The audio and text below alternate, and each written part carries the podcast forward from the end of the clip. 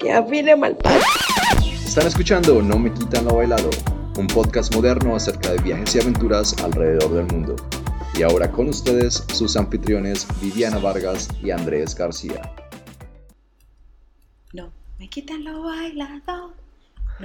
Quitan lo bailado. No, me quitan lo bailado. No, no me quitan, lo bailado. no me quitan lo bailado. ¡Tarán! Papan. hola, hola, ¿cómo están todos? Hola, bienvenidos a este, este comienzo de temporada número 3. Mejor dicho. No es ahí donde hacen el, delicioso con Juan, ¿no? Es que está Samata. Porque es que, en el sofá sí.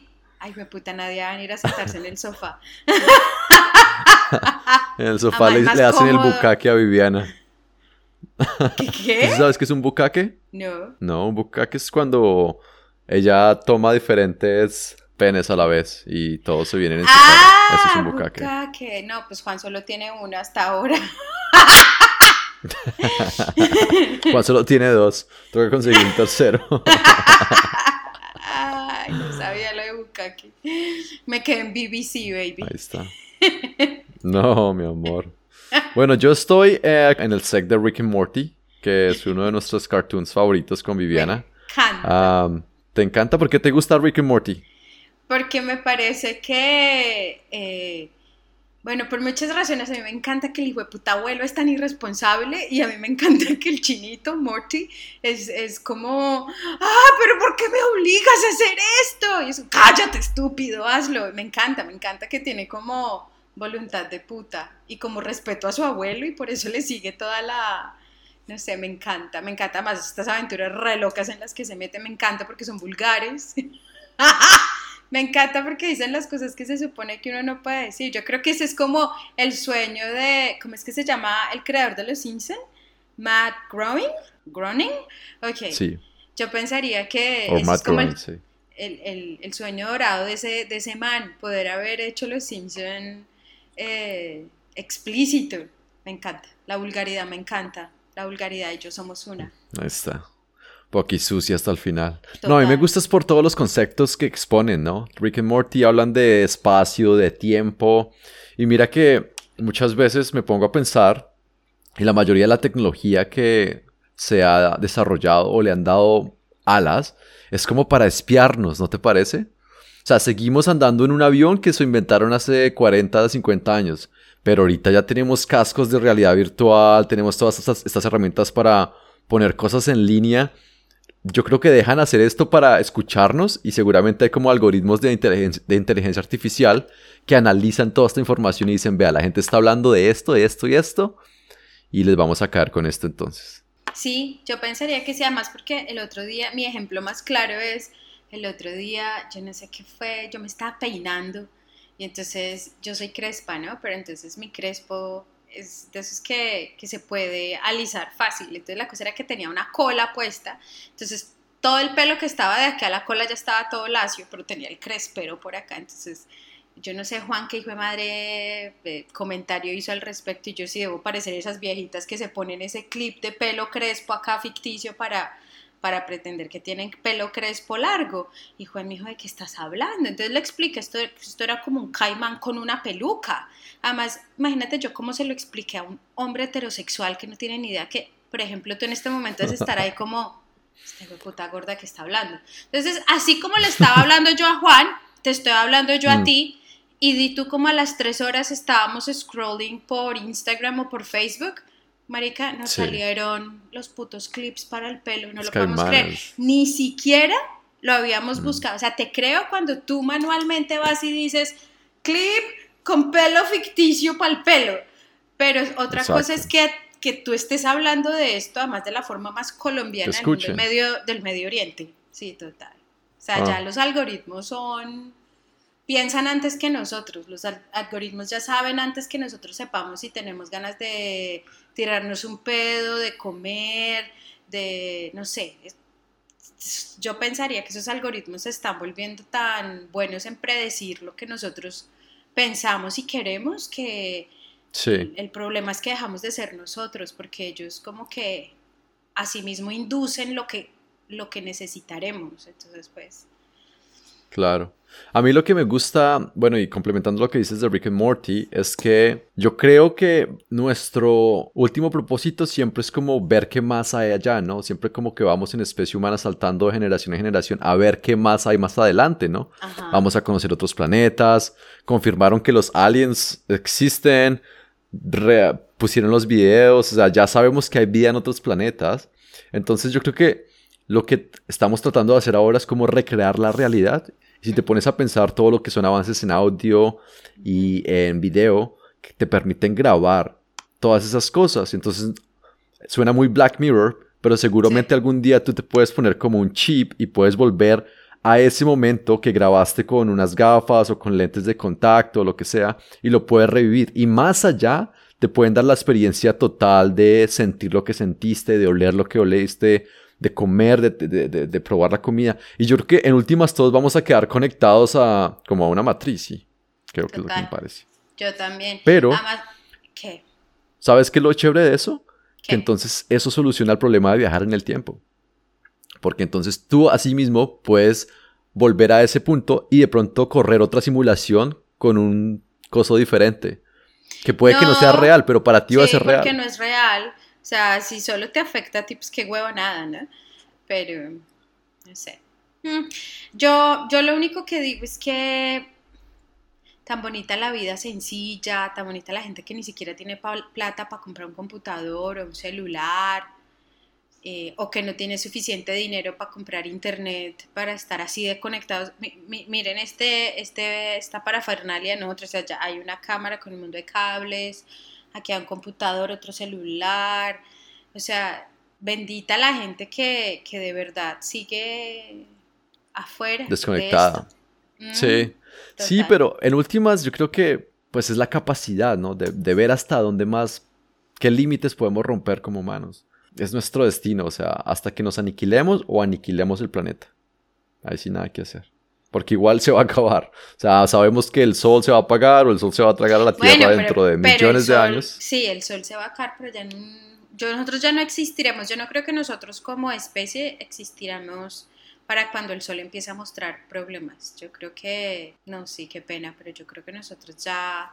O, nos habremos agotado. Sí, extinto. O, una pandemia de la vida real, porque yo creo que este, esta pandemia es dentro de todo muy mild, o sea, mild en inglés es como suavecita. Pero si digamos en vez de COVID-19 se hubiera expandido un, ébola, marichis, que de, de 10 personas que se infectan mueren 8, sí o sí. Mm. Eso sí hubiese sido de pronto una pandemia muy, sí, entonces, y yo creo que eso y los recursos naturales, de verdad que nos estamos haciendo el de la vista gorda. Yo, yo saco la basura, marichis, y yo digo, marica, solo somos Juan y yo. O sea, ¿de dónde, hijo de putas, tanta basura? O sea... La tragadera. Se me nota. Total. Total, pipi. Mira, hablando de estas aplicaciones nuevas, ah, que ya vi una que se llama Stereo. O sí, Stereo con S. Es una aplicación gringa.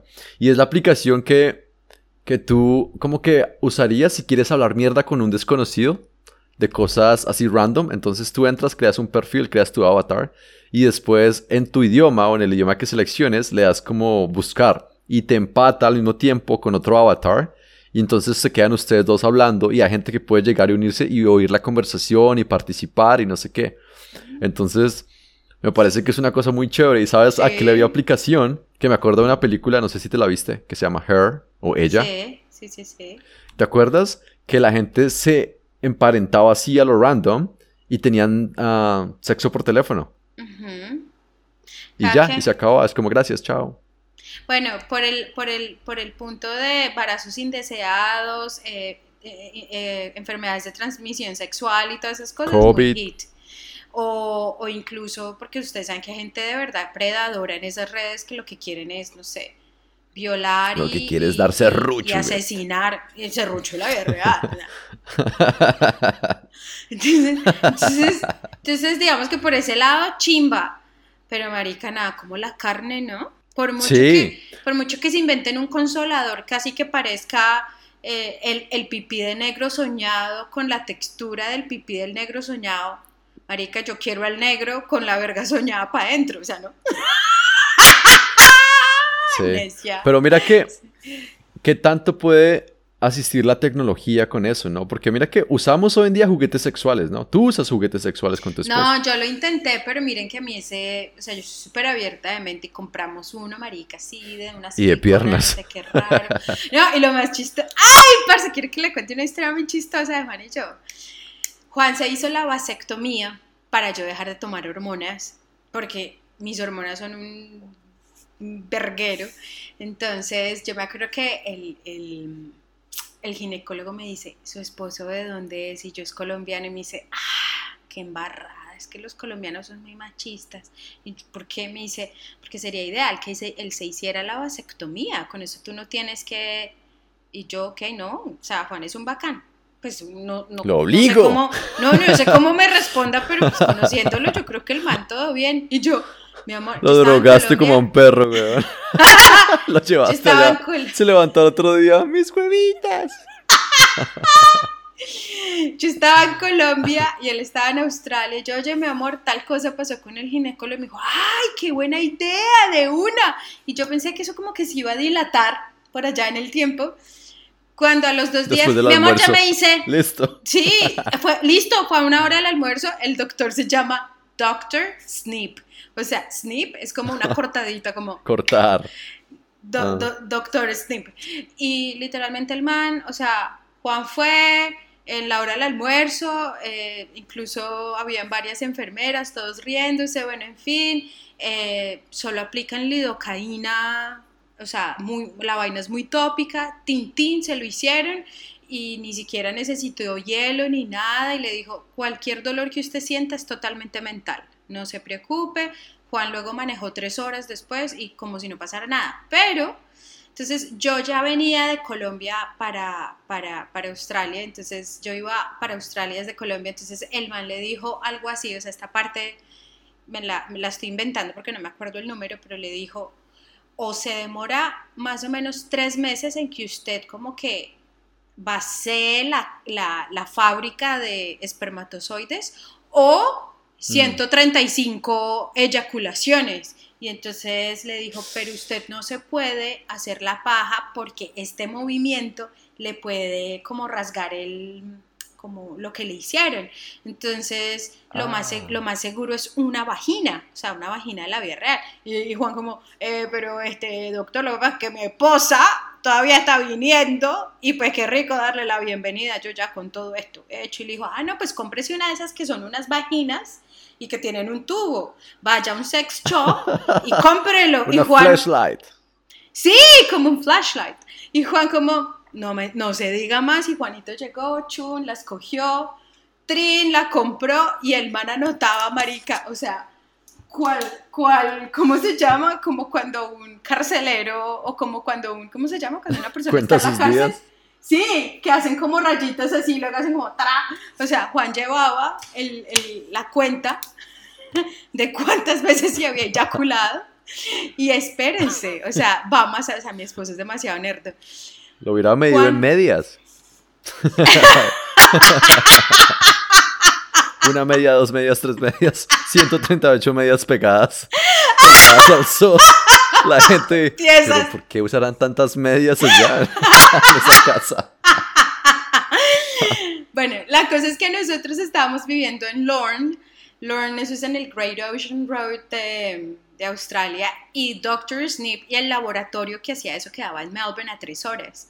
La cosa es que Juan, Juan, para el momento, o sea, era como como que esa muestra del esperma tiene muy poquito como tiempo. Espermatozoides. Entonces, ah, entonces, entonces, la cosa era que Juan, o sea, era, un, era una complicación como tal poder llegar a hacerse el test para saber si ya no habían espermatozoides vivos. Con eso, pues cuando yo llegara pudiéramos tra, tra. Entonces, la cosa es que Juan se empezó a investigar y dijo, voy a mirar a ver qué se requiere para ver eh, tecnológicamente hablando espermatozoides. Marica y el man se averiguó qué tipo de microscopio era potente lo suficiente para poder verse. El man lo pide en internet, le llega y el man tra, tra, tra, se venía, lo ponía en el cosito y el man miraba hasta que ya dejó de ver espermatozoides allá como, soy el último, soy el oh. último. Y ya para cuando yo llegué ya, ya, y por ahí anda la cuquita, el flashlight. Y no la han lavado. Con las medias. Es como, es como una de esas flautas que uno, que uno le tocaba lavarle el, el coso para la Esas, esas, esas, flautas olían a culo, marica. Sí, güey. Era como... como cuando algún amiguito le decía a uno, me presta su flauta para la clase y es como, no, parcero, o sea, mm. Gas. Uy, sí, no. Ah, pero bueno, a mí sí me hace, sabes que yo, yo sería muy, bueno, juguetes sexuales yo los uso, y no sé hasta qué punto llegaría con la inteligencia artificial, pero digamos que todo esto de la monogamia, pues todavía está todo como muy widespread, ¿no? Como la gente todavía lo asume como si las relaciones monógamas tienen que ser así. Es la manera. Imagínate que te dieran la, la, tecnología para poder imaginarte o ver o sentir a otra persona, pero te estés comiendo a tu propio esposo. ¿Tú crees que las parejas lo usarían? Sí. ¿Cierto? Mm, total. Es que entre cielo y tierra, mi amor, hay de todo. Hay marrano para todo, marica, en la vida. Yo hasta lo intentaría. Sí. Ahí está. Saquemos el, producto y lo vendemos. No me quitan lo bailado. Sex robot. no, me quitan lo culiado. No, me quitan lo culiado. No, me quitan lo culiado. Es cuando se viene. Para. Pero bueno, hablamos de, sexo otra vez, hablamos de penes, de vaginas, y entonces nos toca volver a, este país que vamos a hablar hoy, que se llama Tailandia, ¿no? Entonces, este es el segundo episodio de Tailandia.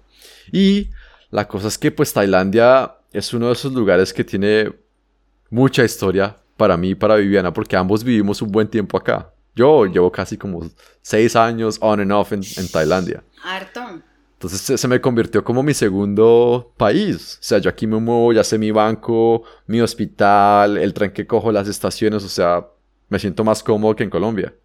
Total, o sea, eh, yo debo aceptar que además yo veo mi, mi, pasaporte se vence como en dos años. Y estaba mirando mm. el otro día los, los, las stamps. Y los stamps que más tengo son los de Tailandia. Porque además a mí me tocaba Claro, como fueron nueve meses, a mí me tocaba hacer una cosa que se llama visa runs, como salir corriendo por la visa. Entonces lo que hacíamos con Juan era como comprar un vuelo de un día para el otro o algo así para o Singapur o Kuala Lumpur y, volver. Entonces, pues, mm. sí, y es, y es un triangulito, por eso es que me acuerdo, porque es un triángulo. Sí, es un triángulo. Y cuando yo le hago así al pasaporte, es triángulo, triángulo, triángulo, triángulo. yo viví nueve meses de seguido, aunque ya lo había visitado en, un par de oportunidades.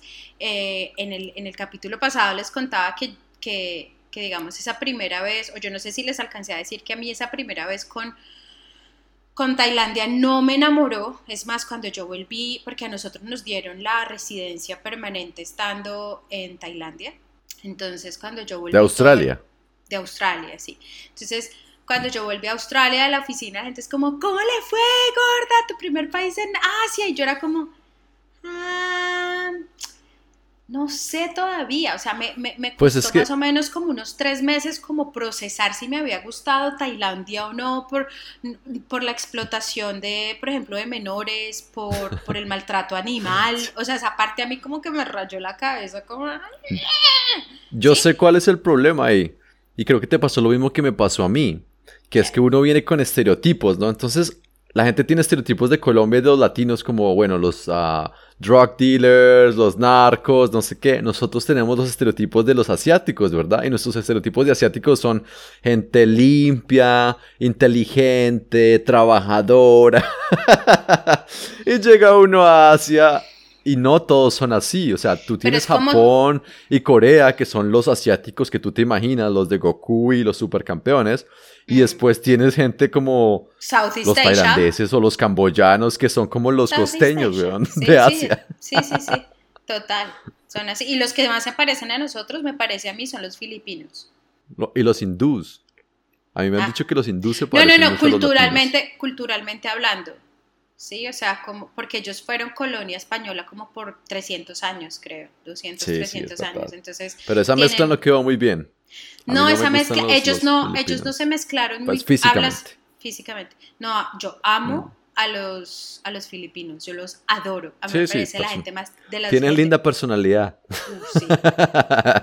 Súper. Y compensa cualquier otra cosa. Yo los prefiero normalitos, pero buena gente. La cosa es que eh, yo tengo un amigo que una vez me dijo que él tiene una teoría y es que un país entre más pegado a la línea del Ecuador es un país más alegre, claro, el clima, ¿no? Eh, sus cosas positivas, mm. chulo, que ya sabemos, pero el man también me decía que son las sociedades generalmente más pobres porque como todo se los da la, el medio ambiente, o sea, no hay que luchársela, no hay que pelearse, o sea, no es lo mismo tener que vivir a menos 50 grados centígrados en un iglú, eh, que decir, no, pues yo, yo tumbo este árbol, marica, y me hago aquí una casita, una chocita y salgo todo el año por 10 años, ¿sí? ¿no? O sea, mm. y, el, que, y el que no vive, por ejemplo, si alguien vive digamos, en lugares remotos, en Rusia, Siberia o cosas así, si ellos no cazan durante el, el verano y si, no, y si no tienen suficientes conservas y comida en conserva, cagaste, papá, o sea, cagaste.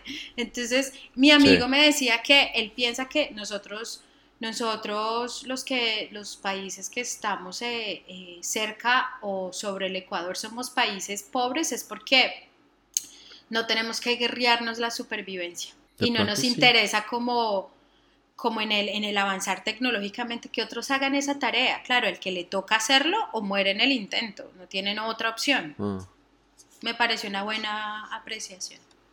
No, no me parece pues, A mí lo que me parece chistoso es porque yo llegué a, a, Bangkok, ¿no? Y yo estuve aquí de turista y de turista uno no ve eso, porque uno viene y dice como, ah, sí, chévere, es Bangkok, ta, ta, ta, viene uno y se va. Pero cuando me vine para Tailandia, porque pues aquí empieza el episodio, es que me di cuenta es que vivir aquí y viajar como turista son dos cosas completamente diferentes. Entonces mi primera impresión fue como salir un día a almuerzo y irme para McDonald's, ¿no? Y tú sabes que McDonald's es comida rápida. Hay que mover el culito, ¿no? Y sacar la hamburguesa en un minuto. Marica, me he demorado 30 minutos en este McDonald's. Y me acuerdo que pedí una Big Mac y el mesero era como, ¿ah?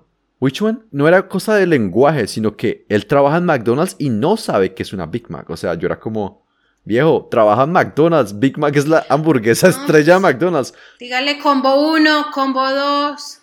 Y les dije, bueno, extra cheese, ¿no? Extra queso. ¿Sabes dónde me pusieron el queso, weón? Y es que ahí fue cuando me di cuenta y dije, no, estos no son como los japoneses o como los coreanos. En las papas, en la gaseosa. Me pusieron el queso encima del pan, el extra queso encima del pan de, encima, weón. Y yo decía, ¿cómo? O sea, ¿cómo en su mente la lógica le permite poner ese queso ahí? ese día entendí y dije, bueno, sí, esto, esto va a ser diferente. y bueno, acuérdese que, eh, ¿cómo es? Eh, en tierra de, de, ciegos el tuerto es rey, papi. Lo que le decía a su papá, no es que usted sea tan inteligente, es que el resto son muy brutos.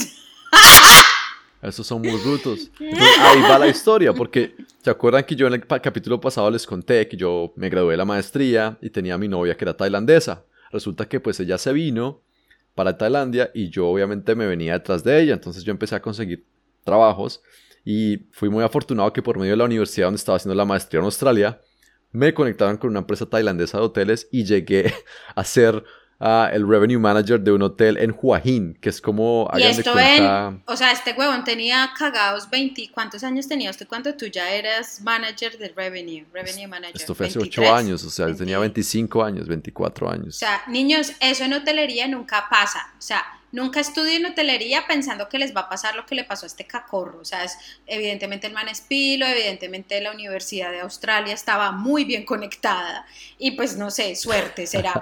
Pero eso generalmente no pasa. ¿sí? Generalmente comen mierda. Ajá, go on.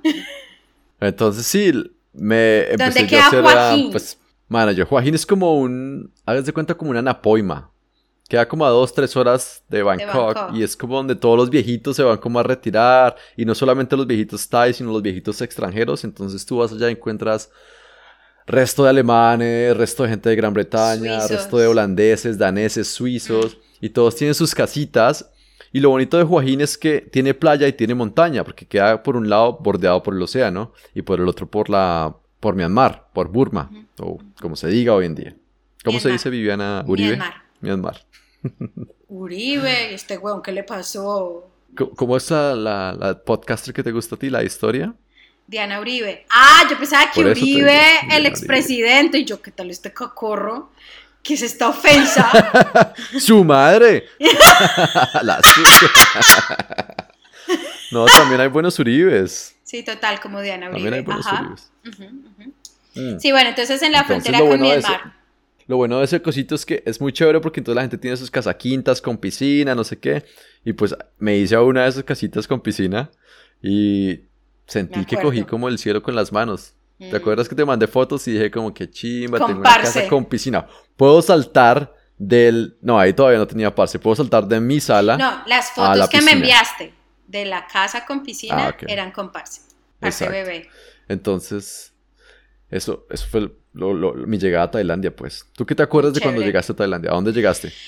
Lo que pasa es que nosotros regresamos a Tailandia porque Juan y yo trabajamos para esta empresa en industria pesada. Industria pesada es o minería o eh, petróleo, gas, ¿sí? Eh, de, de, esa índole. Entonces eh, yo quedé un poco con el, con el cerebro frito, marica. O sea, yo no nací para tener jefe.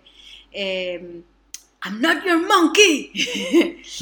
y, la cosa es que decidimos entonces pues irnos de sabático y el vuelo más barato desde el aeropuerto de Gold Coast era, era irse a, a Bangkok. Entonces allá llegamos. Y, y, me acuerdo precisamente que solo lo hicimos muy brevemente porque yo no me quería quedar en Bangkok. A mí, de nuevo, ustedes saben que a mí no me gustan las grandes ciudades, Bangkok es, es caótica. Eh, entonces yo lo, la, la, cogí fue como para poder hacer eh, mi parada para sacar el, la visa de Myanmar. Porque íbamos a hacer, por cosas del destino Myanmar, e íbamos a hacer 10 días de silencio en meditación que se llama Vipassana. Entonces, digamos que volví a Bangkok muy rápidamente, me fui para, para Burma como, no sé, cinco o seis días después.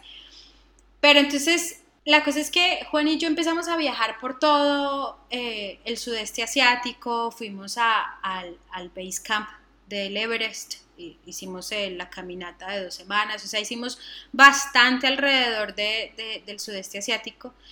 Y a veces uno de viajar tanto como que dice, momento, paremos, sí, paremos porque eso de vivir mm. de una maleta, eso aburre también. Ese, ese, cuento de andar viajando, por ejemplo, cuando yo cuento las historias en mi Instagram personal y la gente es, ¿y, ¿y por qué no ha puesto nada? Y yo, pues, marica, porque gracias a Dios yo no vivo de una maleta. O sea, esa gente que vive de viajar, eso es, eso es bonito, pero acuérdense que eso es filtros, eso es meter la barriga, mm, verse perfecta y luego soltar la barriga y aburrirse, porque eso es un trabajo, eso, es, eso de vivir en una maleta no es tan chimba. Entonces decidimos hacer una parada en, en Tailandia, pero digamos que fue un poco forzosa, porque nosotros habíamos acabado de hacer el, la caminata al Everest y yo me acuerdo que todos los hijos de putas vuelos saliendo de Kathmandú eran, o sea, para que ustedes tengan como una noción, los vuelos de Kuala Lumpur a Kathmandú nos costaron como 130 dólares cada uno,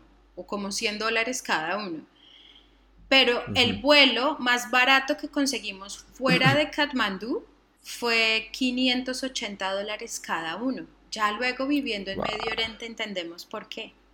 Hay una cosa que se, bueno, no puedo entrar en, cosas políticas, pero lo que hacen estas, estos, estos em, países de acá es contratar obra de mano muy barata en países como Nepal, eh, Bangladesh, India, Pakistán, y se los traen. Entonces, claro, ellos no van a traer a cinco personas. Literalmente estas agencias como de trabajo lo que hacen es, eh, creo que dejan es como 10 sillas por vuelo para personas que no son nepalis o nepalís, y el resto del avión es lleno de estos, de estos muchachos muy jóvenes, muy pobres, que vienen a Medio Oriente a ganarse un dólar más al día. Entonces, eh, eh, la cosa es que el vuelo más barato era Phuket y yo, yo no quiero volver. O sea, acuérdense el ping pong show, acuérdense ver cómo maltrataban a, los elefantes, a los tigres, o sea, yo estaba así como en una esquinita, yo no quiero, yo no quiero, pero pues yo no me quería gastar más de los 580 dólares por persona que ya nos estábamos gastando. Entonces, pues volvamos, qué hijo de putas. Y resulta que en esa meditación que hicimos en Burma, o en, en Myanmar, conocimos a una muchacha surafricana viviendo en Phuket. Y yo la contacté y me dijo, Vivi, vente a este lado de Phuket. Lo que pasa es que lo que tú conociste es la parte turística, ahí enlazo con lo que acaba de decir Pipi, que una cosa es lo que, lo que uno va como turista y otra cosa es cuando ya uno o, de, o viaja como turista pero con locales o cuando uno tiene el lujo de quedarse en un, en un área por X cantidad de tiempo. Entonces, obviamente Phuket es muy grande, ella vivía en un lado muy bacano, muy como Joaquín, porque eh, ellos les llaman como el área de Phuket donde están todos los expats o la gente de otros países retirados, como tenemos grandes al sol de hoy, expats. grandes amigos eh, suizos, por ejemplo, y alemanes, gente muy querida que se vaya y se retira. Entonces fue una chimba, parce. Fue una chimba la gente que conocimos, las playas obviamente mucho más lindas. Eh, obvio, todavía sigue habiendo algo de la prostitución y eso, y los ladyboys, que ustedes saben que yo amo los ladyboys o los transexuales. Entonces, eh, pero, pero nunca como, como la otra parte de, ¿cómo es que se llama la parte de, de Phuket, que es una mierda? Patong. No vayan para Patón, no vayan allá. No, vayan, vayan y miren, porque pues todo eso hace parte de lo, de lo auténtico del lugar. Porque Tailandia se volvió famosa en el mundo, creo que en los 60s o 70s por dos cosas. Uno, por la marihuana y otro por, la, por las mujeres, ¿no? Porque aquí venían todos los que luchaban en Vietnam y aquí venían a desfogarse. Y pues de esas cosas, hablemos de las cosas chistosas que hay en Tailandia. Entonces, para mí hay tres cosas que son muy chistosas en Tailandia y que me gustan mucho y me mantienen aquí. Entonces, lo primero es la comida. la comida es picante, ¿no? Mi favorita. Pero es muy buena. Pero a los que no les gusta el picante, o sea, mal, mal, porque todos gente frescos, eso se va desarrollando. Hay gente que dice, no, es que yo no quiero picante. Pero usted poco a mm. poco va adquiriendo, no sé, la lengua de la costumbre, yo no sé. La comida es deliciosa, de acuerdo. yo me acuerdo que cuando mi papá vino por primera vez a, a comer comida thai o a Tailandia, Ah, los llevé a un restaurante al lado del río y me acuerdo que le dieron como un pescado o algo así. Y mi papá como que se mandó de una sin probar las cosas. y que se pegó una picada que él decía, me quiero botar al río ya, o sea, los labios me están ardiendo, me quiero botar al río. Si eso les pasa, algo con leche y dulce, inmediatamente corta el picante. Un bucaque. todos, un bucaque. Vivían ahí. un GIF, un GIF.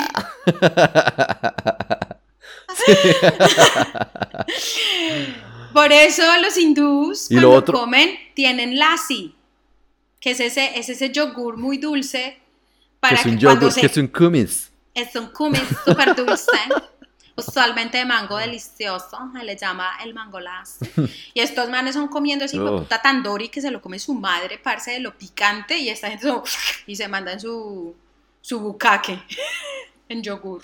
Pero sí, la, la, comida es una relación de amor y odio. le gusta mucho. Yo me acuerdo la primera vez que yo probé Tom Yam Goon, que es la sopa. La sopa. Del. ¿Cómo, cómo se dice eso? La, la sopa que tiene lemongrass y que tiene camarones. Ah, ok. Pero lemongrass se traduce como limoncello. Limonaria. Limonaria, una cosa así. Pero tiene eso, tiene picante, tiene los camarones. la primera vez que yo probé en mi lengua, así como una gotica de esa vaina, todo mi sistema nervioso como que se alertó, como... Nunca sentí una cosa así en mi vida. Sí. y yo que le puedo pegar aquí todos los días a la Tom Yangun. Mm. pero, pero pues tienen que mantenerse un poco, ¿cómo se dice eso? Sobrios en cuanto a la comida tailandesa también, porque usan mucha soya y ustedes saben que soya es mala para ustedes. Y usan mucho que se llama MSG, que es esto que le ponen Ajino, Ajinomoto. De esa marca que le ponen como caldo Maggi y todas estas cosas. Pero en Colombia también existe. se le llamaba también, espérense, triguizar. Le echan triguizar.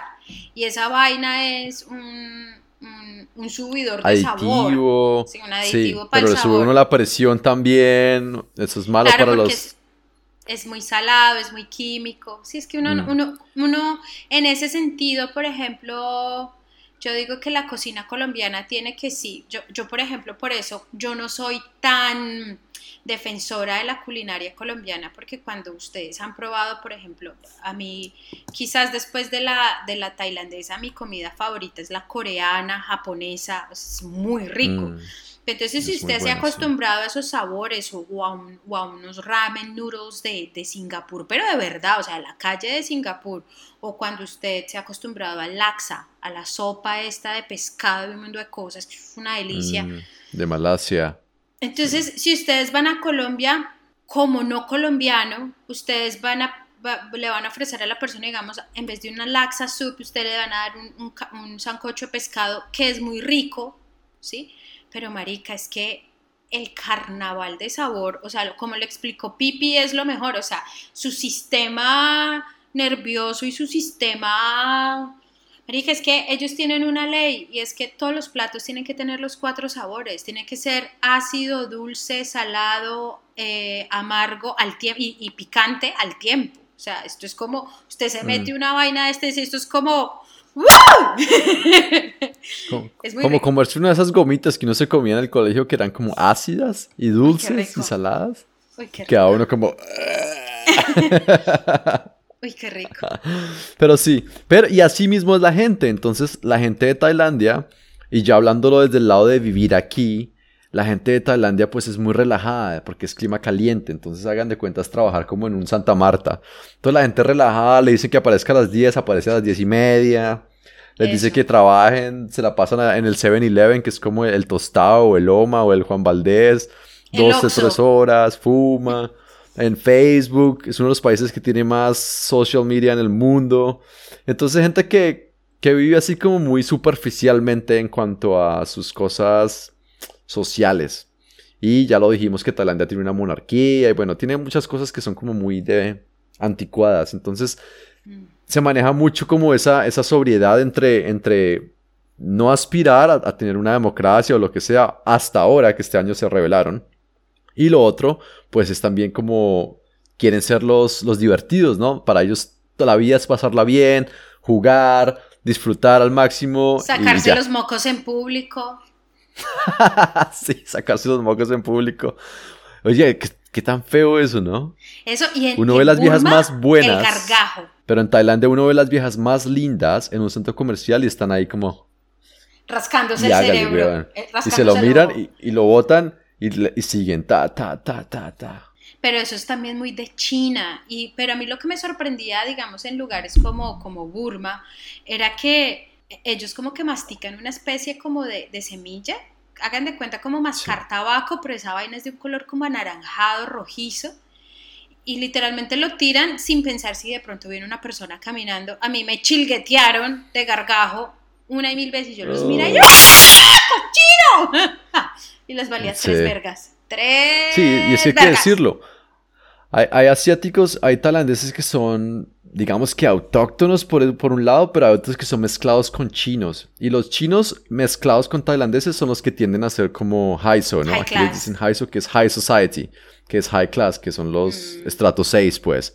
Y, esa gente sí es así como de de comer ah, sopa con aleta de tiburón, de mm. gargajear, Ah, de manejar carro lujoso, de que no les dé el sol. Las viejas compran las últimas uh, carteras, zapatos. Mm. Sí, son, son muy superficiales, pero...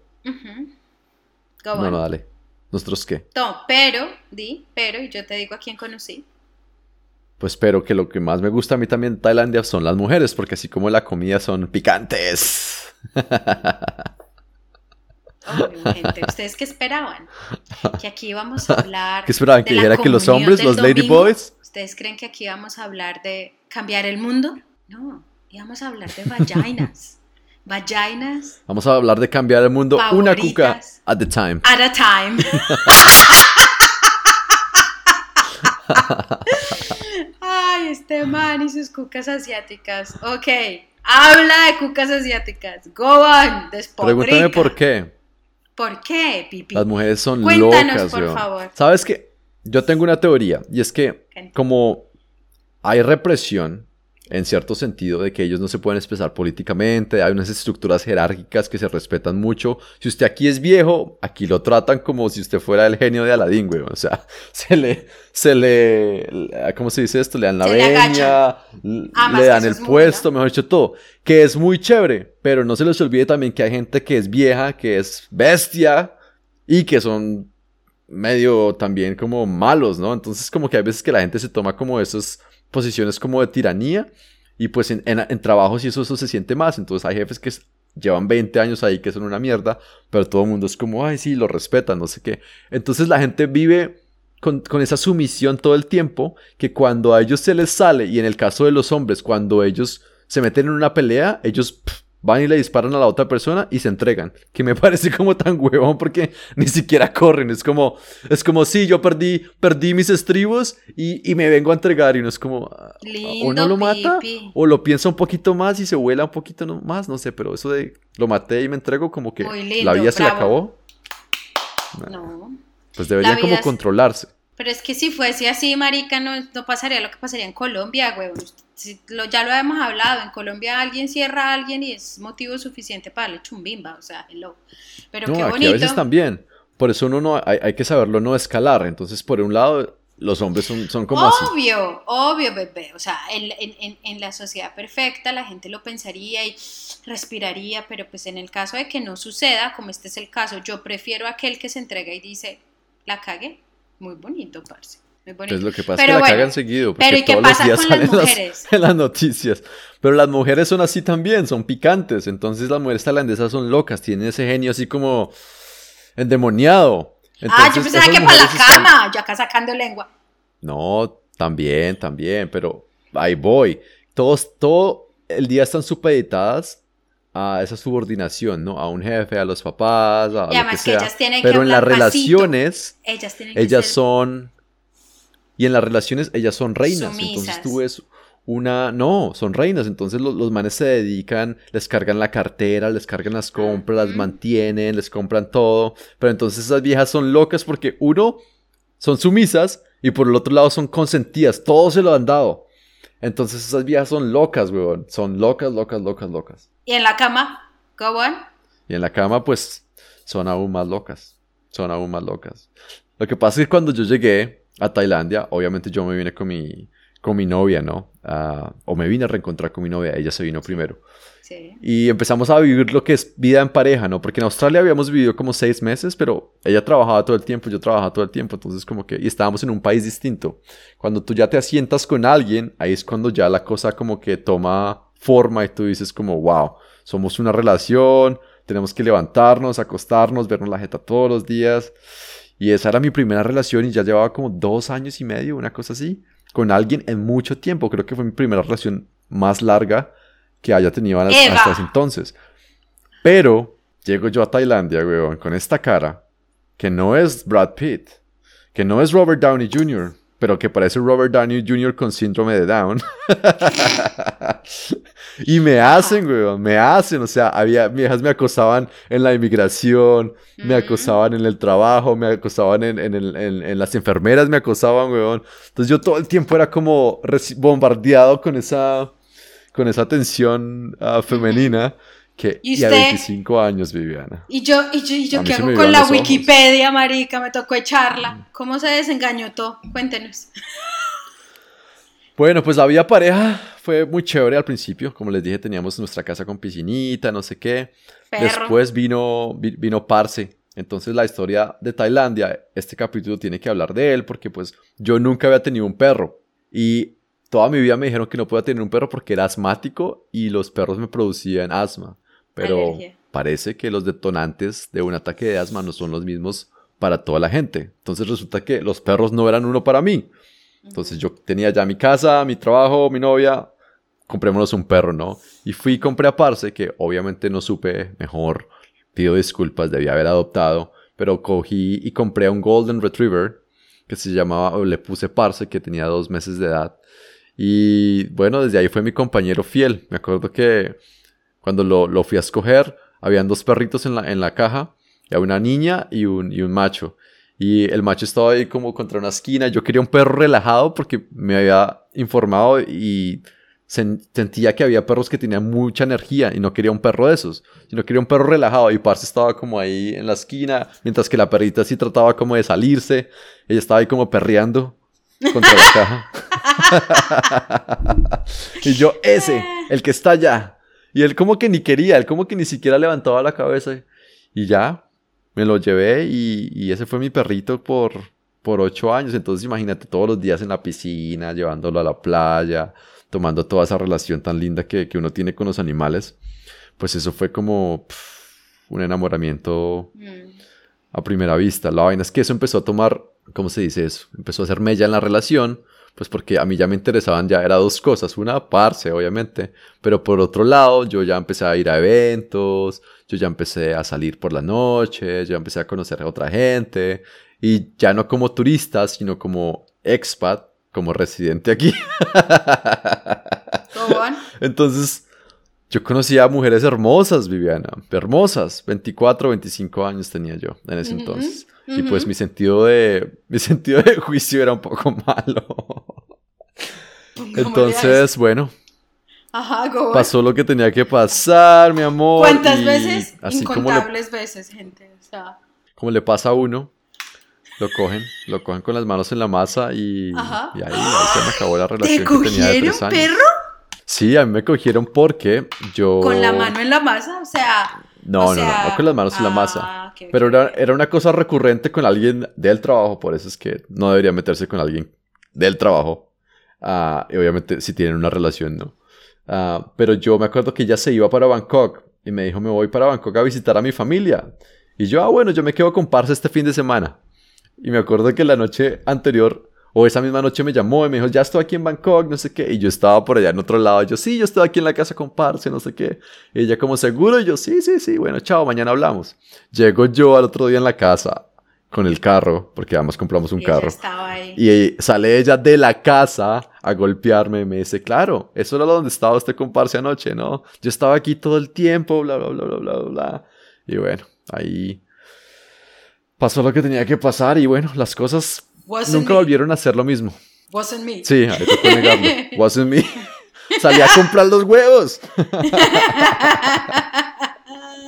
No, pero ella sabía, porque cuando ella me llamó y me preguntó que dónde estaba la noche anterior, ella estaba en la casa y yo le dije que yo estaba en la casa, entonces... Papi, es que es muy difícil, le soy sincera, es muy difícil encontrar un man que sea muy ávido para saberla hacer las mujeres, fue puta, marica, o mm. sea, yo, yo no sé si es que yo tengo una personalidad perezada para todo, pero a mí me da una hijo de puta pereza, o sea, eso de excavar y mirar y, tener ahí como, como pensar en la estrategia para mirar las cosas que no debería estar mirando. ¡Ah!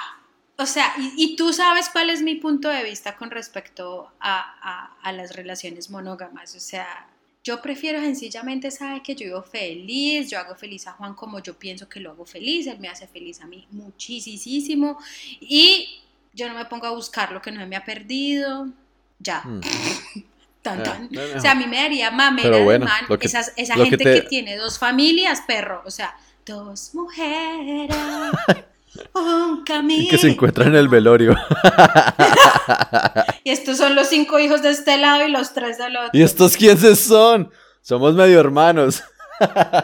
puta. No, marica, o sea, qué pereza. En serio que eh, eh, por, eso, por cucas, se han caído imperios, por vallainas, eh, ha habido cosas cataclísmicas, marica, porque es que es que, puta, yo, no sé, o sea, yo digo Pero que... ¿sabes qué, ¿sabes qué era lo que me yo pasaba podré a mí? no tener, espera, espera, espera, yo no podré tener como mucha plata o mucho poder o mucha cosa, pues yo tengo cuca. O sea, yo sé en qué estoy sentada, marica. O sea, hay que tenerla clara. Pero ¿sabes qué era lo que me pasaba a mí, Vivi? Que, que creo que le pasa a mucha gente y que creo que es naturaleza humana o animal. Es que uno conoce a alguien y uno se encuca, güey. Uno se, se encoña. Entonces uno prendado a esa cuca por un año, dos años. Pero a los dos años, weón, algo pasa o, hay un momento en que uno dice como... Hmm, como ya estoy cansado de comer lo mismo, ¿sí me entiendes? Y entonces no es por hacerle el mal a alguien, puedo decir como, claro, lo voy a meterle los cachos a esta vieja que es una no sé qué, no, porque uno obviamente ap aprecia esas cosas de pareja, pero como que la naturaleza se despierta y uno como que empieza como, ah, sí, como quiero comerme otra cosa, ¿no? Y yo no sé por qué eso pasa, no sé si a ustedes les pasa lo mismo. Pipi, lo que pasa es que, bueno, hay muchas cosas para ver, o sea, hay mucha gente que dice como, no, es que las relaciones ya no son como antes, que eran para toda la vida, no sé qué. Miren, yo no pienso como tan romántico porque, hombre, hasta 1970 en varios países del primer mundo, tipo Australia, por ejemplo, eh, las mujeres por sí solas no podían tener una cuenta bancaria de ahorro sin el permiso del esposo o el papá. Esto es 1970. Mm. Entonces, si la gente no se divorciaba de 1970 para atrás, marica, era porque era eso o no morir de hambre, marica. O sea, que, Mm. ¿cierto? Digamos que ahora somos más empoderadas, las potras, las caballotas, estudiamos, trabajamos, tin. Entonces, digamos que tenemos más opción, ¿verdad? Entonces, eh, Mm. eso por un lado. Pero por el otro lado, Pipi, yo digo que es que la gente no comprende que es que el amor se transforma. Mm. Yo cuando vuelvo a sentirlas, yo creo que ya te lo había dicho, yo cuando vuelvo a sentir las maripositas que yo sentía con Juan al principio, cuando nos hemos dejado de ver por unos meses y nos volvemos a ver, ay, marica, o sea, esto es como... ¡ah! Y le crece a uno como este, este sentimiento profundo de, de aprecio, de agradecimiento, de, "Jue puta, usted es severo man, o sea, marica, qué lotería la que me gané. Eh, entonces, pues digo que a veces por eso es importante que cada uno tenga sus propios intereses y sus propias cosas y si, y si la vida los separa un poquito, pues hombre, aprecien eso también, porque es que a mí me parece que eso es lo que más me ha dado sentido de, de valía de lo que los dos tenemos, ¿cierto? Pero con todo y todo el Mm. amor se transforma, Pipi. Uno pueda que a los dos años ya no sienta y no se culee como un, un- un par de conejos, ¿sí? Porque uno los primeros dos años o el primer año uno culea marica como si el mundo fuera a acabar al otro día. Pero entonces existe, o sea, lo que tú hablabas la otra vez como, sí, pues pueda que Juan y yo digamos, eh, no sé, whatever, si es la semana donde tengo el periodo y hay sangre en la arena y no es del torero, pues esa semana está fuera de la... No es que no se pueda, se puede tener sexo con el periodo, solo que es que el periodo de la gordita no es normal, gente, o sea, esto quedaría como si... ¿Cómo se llama esa Pero película? bueno, Texas. Mi pregunta es, ¿otra carne, ¿otra carne no llama? ¿Eso no pasa en otras relaciones? Pues es que, es que el número de veces cambia, pero la intensidad se intensifica. Cuando ya uno se encuentra, eh, o cuando yo me encuentro con Juan, ya es a otro nivel mucho más rico, parce. O sea, además yo ya sé cómo le gusta a él, él sabe cómo me gustó a mí, eh, también intentamos como cambiar las cosas y tampoco con esto digo, marica, que uno se vuelva un loco, marica, 17 poses, la pata, la pata por allá, no, no, no hay necesidad de volverse Mm. sex porn o algo así, no, no, no, no, no, no. Por eso yo te digo, pa, Pipi, y entre más nosotros somos abiertos con esto, yo creo que somos más fieles y es que sabemos que cuando nos dé el ataque por otra cuca o otro pipí o lo que sea, pues el otro no va a decir como, te dejo, maldito, ¿qué es esto? Porque es que es inevitable, no, por ejemplo, cuando yo veo un negro y se me van los ojos, Mm. entonces, ¿qué hago? Me, me- cierro los ojos a no ver negros, o sea, nunca voy a Buenaventura y Caney, nunca voy a una ¿Pero feria cierras Cali. también las piernas?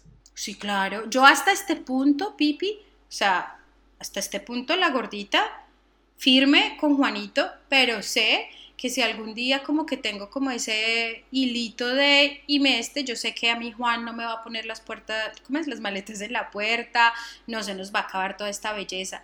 Lo que yo alguna vez te dije, y no sé si Sí. solo compartí acá, y es que la caga, sí, yo creo que yo se los compartí. La caga es que Juan y yo somos el tipo de personas que si yo ya me voy a la cama con alguien es porque a mí ya me atrae de manera e, en otros ámbitos como el intelecto. Emocional. Ajá, entonces si yo ya me meto al negro a la cama es porque ese negro ya me parece una persona marica súper impresionantemente maravillosa con un la culiar. Entonces ya ahí el problema es que se me daña el matrimonio porque me enamoré de mm. otra persona. Esa es la cagada, es donde Juan y yo somos muy cautos, ¿sí?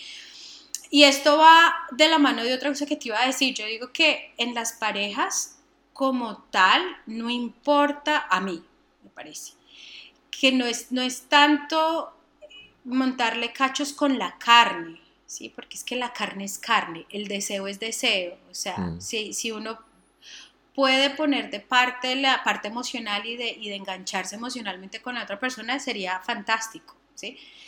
Lo que a mí me parece que le duele a la pareja cuando hay infidelidad es todo ese tramollo que, por ejemplo, usted hizo, maricón, todas las putas mentiras, y entonces el, la parafernaria alrededor de una mentira, más que todo comienza a decir chiquito y esas mentiras empiezan a agrandarse, eso le salen arabescos por todos lados.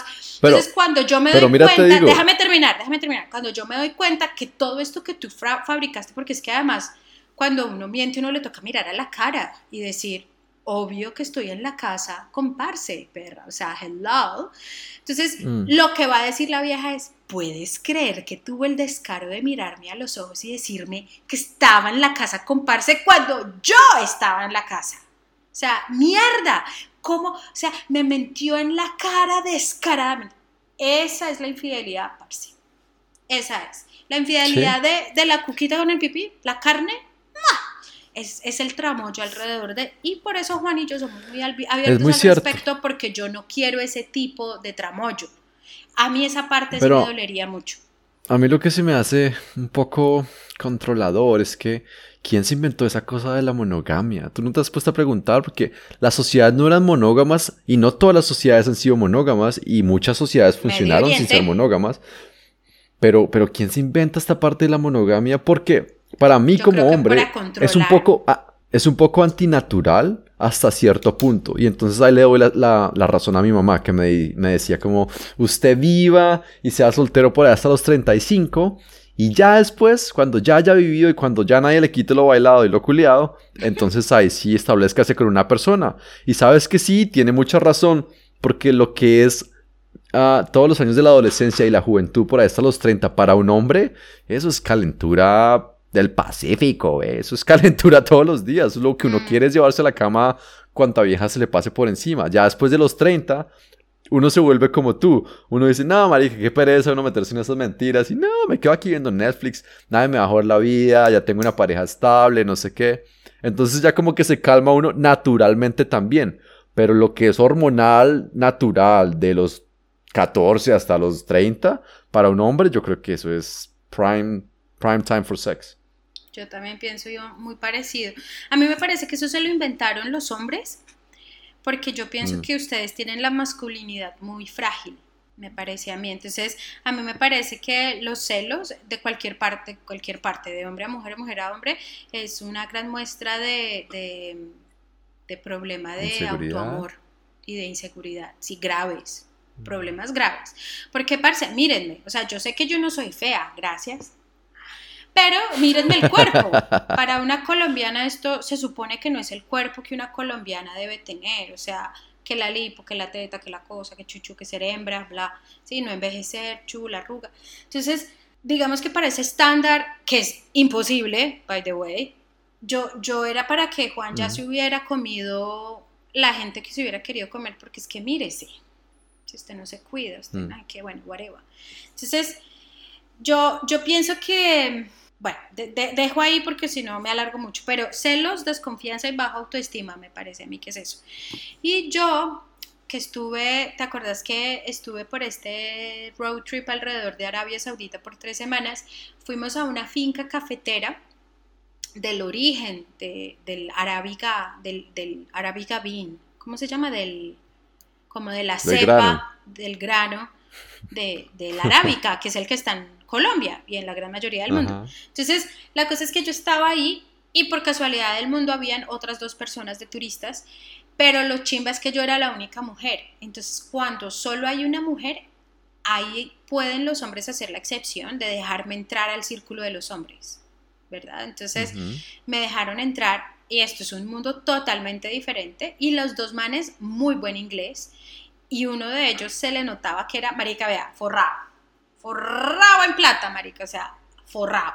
Entonces, ¿qué árabe? No sé, pero forrado. Entonces, la cosa es que, obviamente, empiezo yo a preguntarle al man de cuánta cosa, entonces llegamos a, la monogamia y a la poligamia. Me dice, mire, como lo vemos nosotros, es de la siguiente manera. Ustedes, el, para, para, para la referencia de ellos, occidentales o westerners en inglés, es cualquier otra persona que no sean ellos. ¿Vale? Entonces, ustedes, los westerners, occidentales, eh, siempre los hombres tienen mozas, siempre, y siempre tienen por allá un hijo clandestino, callado allá. Es verdad. Criado por una tía o criado por una abuela, que es generalmente mm. la abuela de la mamá. O sea, hasta ahí el mal, toda la hijueputa razón, ¿sí o qué? Pero ese niño no tiene ni el acompañamiento ni la figura de papá. Y ese niño no recibe el mismo nivel educativo, ni la, ni, la misma calidad de la casa, ni la misma calidad de los muebles, quizás incluso ni siquiera la misma calidad de la comida, porque es que ese papá no tiene cómo mantener dos casas iguales. Ahora bien, mm. mi profeta, Abraham, decía que yo podía tener, creo que es hasta cuatro. ¿Abraham o Mohammed? Ay, perdón, Mohammed, perdón, perdón, Mohammed. 4, 5, 7, no sé, Mohamed, perdón. Eh, el man decía, usted puede tener hasta esa cantidad de mujeres, pero todas, y absolutamente todas, eh, se les da lo mismo, todas saben de la existencia de todas y todos los hijos son reconocidos con igual importancia en términos de los hombres masculinos, obviamente. Bueno, y ahí tú por qué no les preguntaste, ¿y por qué las viejas no pueden hacer lo mismo? Pues obvio que le pregunté, casi me escupe. Entonces, eh, ellos tienen una manera, ellos tienen una manera, porque yo le dije, wow, o sea, me, acordé de todos, todos tenemos todos referentes de hijos de, lo, de la otra, e, e, ese es el hijo de la, la moza. la otra, la moza. y ese niño, por ejemplo, digamos, si, si eres tú, tus hijos con tu propia esposa podrán ir al Cervantes, pero los hijos de tu moza no les alcanza sino para otro más bajito, pero tú no los metes a los Cervantes, o sí, no, además que no se pueden mm. mezclar los hijos de la moza con los hijos de la propia. Entonces, obviamente yo le, dije al man, o sea, marica, qué hit, yo nunca lo había visto desde ese punto de vista, entonces le digo yo, pero a mí me, me gustaría que a mí también me dieran esa prerrogativa, que yo pudiera también elegir tener varios esposos, y me dijo como ahí es cuando el desbalance ocurre, eso no fue lo que dijo el profeta, entonces cerremos el libro y la conversación se acaba, hasta luego perra, ya. O sea, ellos todos lo siguen como lo dice el profeta, y me cortó de raíz. Porque es que eso es lo que digo yo, yo no estoy en contra de eso, pero a mí también, déjenme, imagínense el harén de negros de la gorda marica.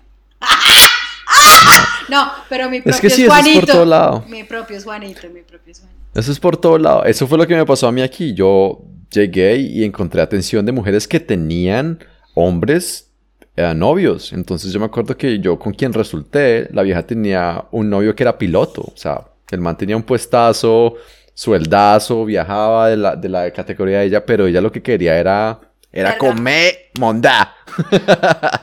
Tu 355 libros de mondá. Eso es lo que hacíamos y por ahí se va yendo uno a, a, mundos como y a un desenfrene, desenfrene feo porque yo me acuerdo que yo en Australia yo no levantaba tanto, levanté hasta cierto punto, pero lo que tú dijiste, pues competir con australianos pues es jodido, ¿no? Pero cuando yo llegué a Tailandia, por mis, uh, ¿cómo se dice esto? Features, o por los... Rasgos. Yo parezco como half Thai, como half Asian, y eso les las pone a mojar cuco porque para ellas la, gente más guapa y las más lindas, incluidas hombres y mujeres, ah, son los que están mezclados con europeos y asiáticos. Entonces aquí todos los modelos son half, mitad y mitad.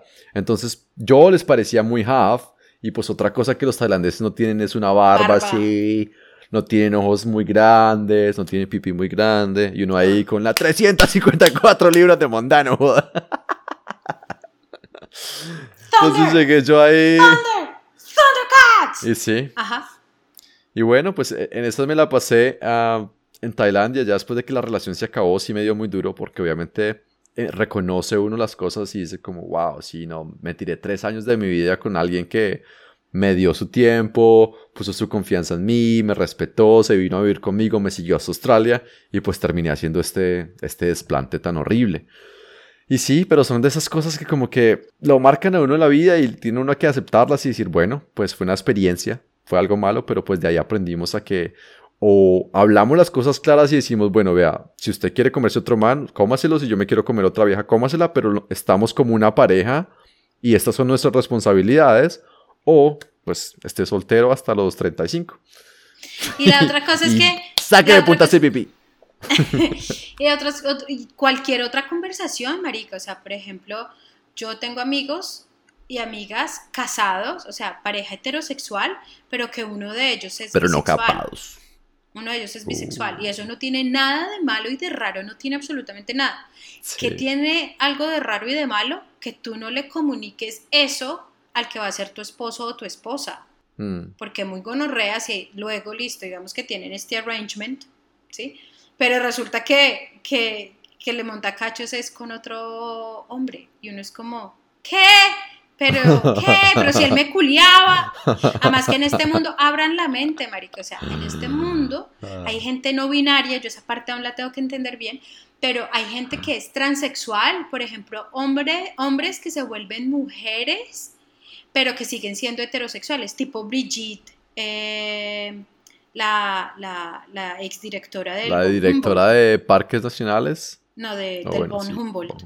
Entonces, ella sigue siendo heterosexual, pero ella se identifica como mujer. Eso para un colombiano, marica, eso es como, como decirle... No, no sé, mezcle qué con qué. Hay un extraterrestre, sí, en la del Palacio Presidencial. Abran la mente. Sí, y es que de eso, de eso me di cuenta también viajando, es que uno empieza a conocer personas, entonces yo conocía a otros extranjeros y conocía gente que ya había viajado por el mundo y tenían estas relaciones así, donde eran abiertas o donde se iban de swinging o donde buscaban hombres para tener tríos o otras parejas para tener relaciones en la misma habitación. O sea, eran cosas que al principio a mí me parecía como, ah, no, eso no, eso no, no, no lo haríamos. Y después digo, ¿por qué no lo haríamos? O sea, no es porque no lo queramos hacer.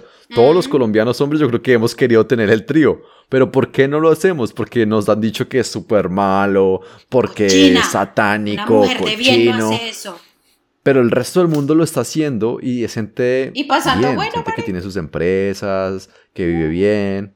Y pasan bueno. Entonces uno dice como, ¿qué es esto? Pero bueno, pues de eso y más les, les hablaremos en otros próximos episodios. Porque esto ya se nos está yendo un poco largo. Muy largo. Y yo tenía un par de historias para contarles, Marica. Les quiero contar esta y nos vamos. Resulta que yo me caso con este hombre que es Juan Guyver. o sea, MacGyver es mi esposo, yo me casé con Juan Giver. Juan, Juan Juan Guyver. Hay, hay un meme que dice, un meme Juan que dice... Como Juan Verga al revés. Juan Vergara. Eh, como dice, como yo no necesito Google, yo tengo a mi esposo, Marica, ni porque yo hubiera escrito eso, o sea, yo me casé con el hombre más recursivo del mundo, o sea, ingeniero de ingenieros. Entonces, la cosa es que Juanita estábamos, ah, porque es que yo no les conté que hicimos un voluntariado de nueve meses en, en, un, en un, como en un centro de, de bienestar en, en, Tailandia, muy reconocido alrededor del mundo. Eh, conocimos, por ejemplo, princesas del Medio Oriente de la vida real, o sea, la monarquía de la vida real, conocimos incluso como gente del gabinete de, Trudeau en Canadá, o sea, o amigos súper cercanos de Trudeau. O sea, este lugar no es, no es como para ir a desintoxicar el culo a punta de, no sé, de lavados de jugos, no. O sea, esta monda es una chimba. La cosa es que allá llegué porque una vez me vieron bailando salsa y me ofrecieron dar clases de salsa en ese lugar y por ahí entré y por ahí nos quedamos. Entonces, la cosa es que Juanito se fue a escuchar a las señoras de, la lavandería porque, porque las locas, o eso, ya te lo había dicho a ti, o me interrumpiste para contarlo en este, no, ok. Si algo lo muches. La cosa es que Juanito las escucha porque ellas dicen que pues, obviamente es muy húmedo y que en temporada alta les toca cambiar pues las sábanas todos los días y que entonces no les caben y no se les secan lo suficiente. Entonces Juanito se ideó un sistema para colgar las cosas para que se secaran rápido y fuera fácil de recoger y, en fin, la cosa es de la vez de las soldando, Juan para allá soldando marica y se consiguió un soldador y bueno, en fin, hicieron una cosa así súper chimba. La cosa es que llegó el día que pues Juan les dijo que ya estaba listo y estas mujeres marica que se echaban dedo de la emoción y yo me acuerdo que estábamos con unos amigos em, ingleses eh, o sea, gente como europea que también eran eh, eh, voluntarios. Y la cosa es que todos estábamos en la cocina, Juan, ellos, yo, y llega las señoras de la lavandería y llegan con una que trabaja como en la recepción, ellas todas pues tailandesas. Entonces, la que trabaja en la recepción es la única que más o menos habla inglés. Y la cosa es que, ¡Oh,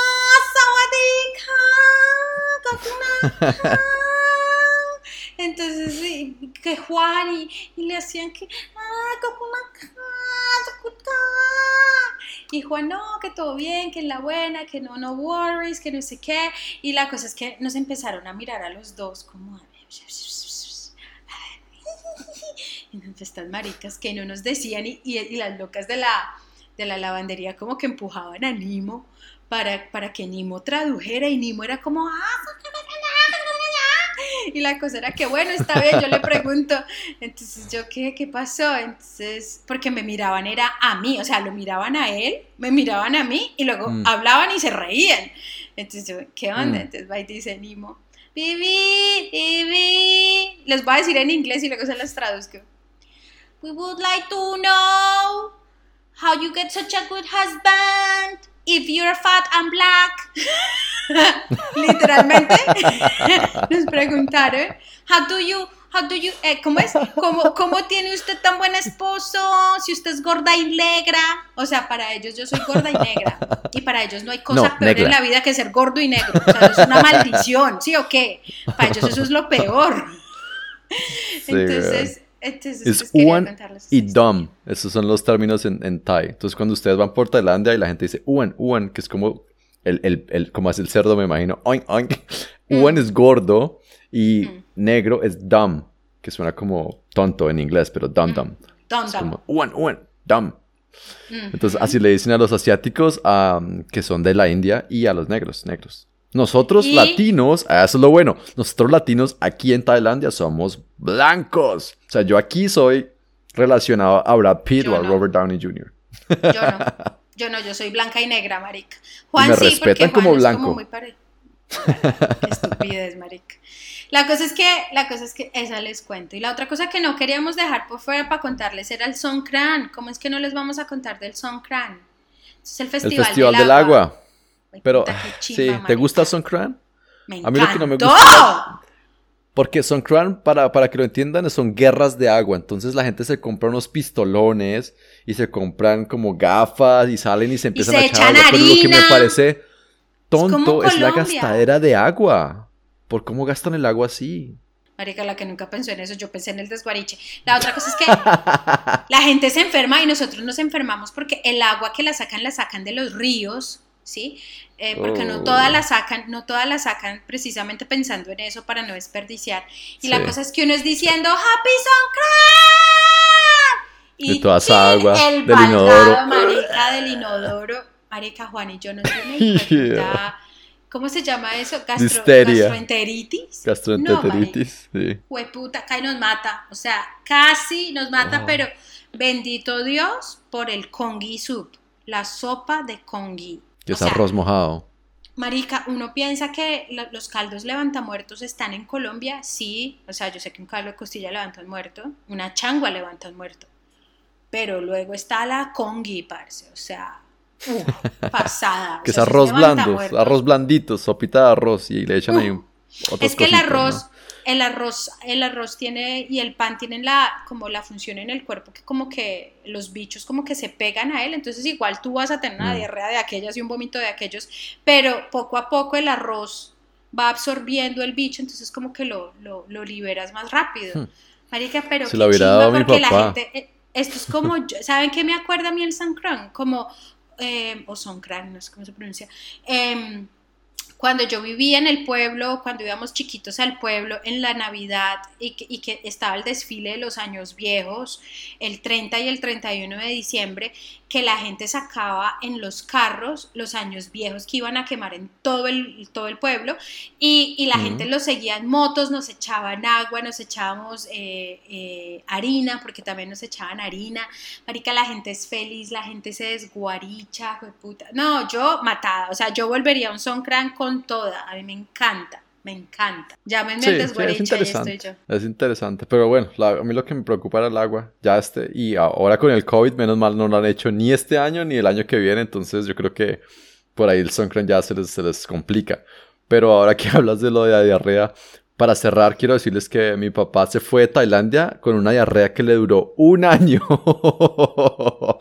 Tuvo que ir a tres médicos en Colombia y ninguno le dio el chiste hasta el tercero y él duró con diarrea un año de probar la comida en Asia. Así que si vienen, alisten la tripa porque aquí la comida los va a poner flojos. Derechitos, como pasta de libro viejo. Floja. Bueno, ya está. Con eso nos vamos. Nuestro primer episodio de la temporada número 3. Perdonen lo largo, pero pues. Pele los, los niples. Yo no he puesto la foto. Que los pele, que los pele, que los pele. Eso, suma barriga, marica, que se vea plano. No, yo no tengo barriga, ¿qué le pasa? Tampoco culo. Todo es bueno hasta ahora. ¡Eh, Pero sí, aquí tenía mi, mi piercing. ¿Aquí sí? timbrón. Y aquí no. Y este, y aquí no, sí. Entonces quedé un poco ahí como deforme de los nipples. Pero bueno, ahí está. Ahora júntese y mi tatuaje. así. Muy pichurrio.